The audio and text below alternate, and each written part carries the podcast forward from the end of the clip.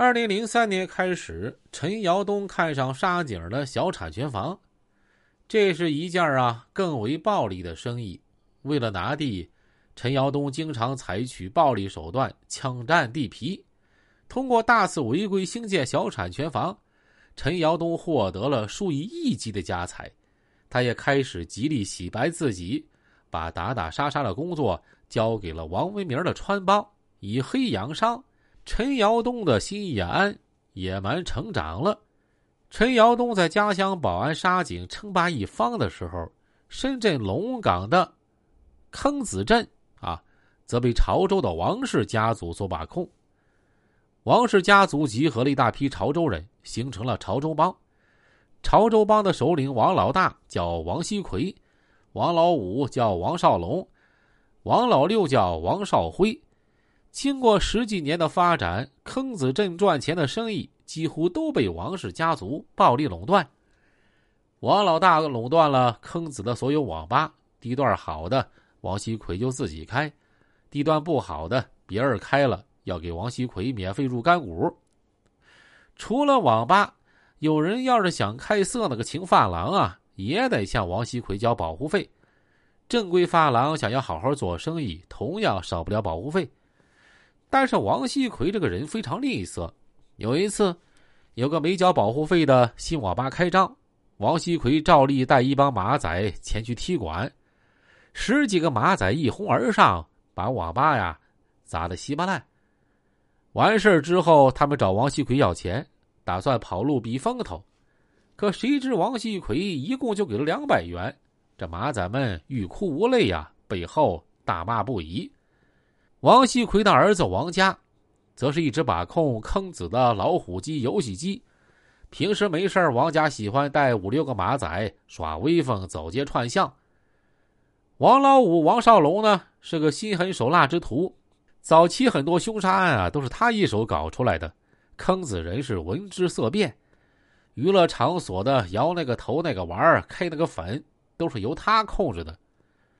而王老六王少辉则把控坑子的花木和赌场，他对手下马仔比较好，马仔们打架受伤了，他会出钱治疗。王氏家族霸占坑子十多年，发展成了当地最大的黑帮，无人能出其右。直到一个贵州男子的出现，这种格局啊，才悄然发生改变。这个男的叫杨昌辉，绰号小公鸡儿。取这么个江湖绰号啊，还真对不起他后来的大哥地位。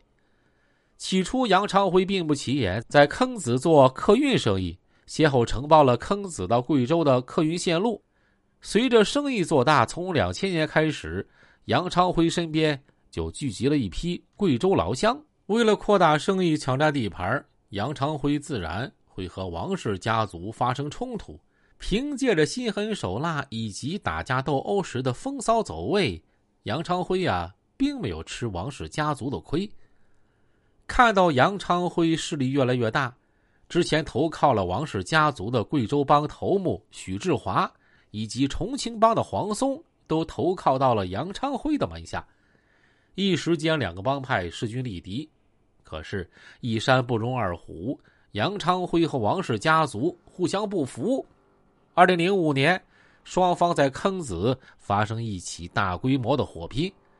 在这次火拼中，王老大的侄子被杨昌辉带人砍成重伤了。王氏家族吃了亏，那自然不会善罢甘休啊！十几个马仔开着面包车追杀贵州帮，谁曾想贵州帮搁草丛里藏了大量长刀。当潮州帮马仔打算撞人的时候，他们拿起长刀砍向车内。面包车里一个马仔不幸被砍中了，当场嗝屁了。这次大规模的械斗让深圳警方留意到了潮州帮的王氏家族，一张暗网悄悄撒下，等待着王氏家族覆灭的那一天。时间到了二零零七年八月，坑子又有一家没交保护费的网吧开张了。王锡奎在自己茶叶店召集了十几个马仔，让他们上门啊骚扰一下。影响生意就行了，不要越界抢东西。可谁曾想，马仔去了网吧，是又是抢网吧卡，又是抢烟抢酒的，还把人家网吧呀给砸烂了。回来之后，他们这才想起忘了拿走网吧的监控录像了，但为时已晚。网吧老板报了警，把录像带交给警方，警方掌握了充足的证据，这成了王氏家族覆灭的标志。二零零九年，深圳警方开始收网，一举把王氏家族的潮州帮捣毁。王老大的儿子王家被抓，收到风声的王氏三兄弟都悄悄逃走了。王氏家族覆灭，杨昌辉成了最大受益者。在坑子黑帮中一家独大，但是杨昌辉也像秋后的蚂蚱，蹦跶不了多久了。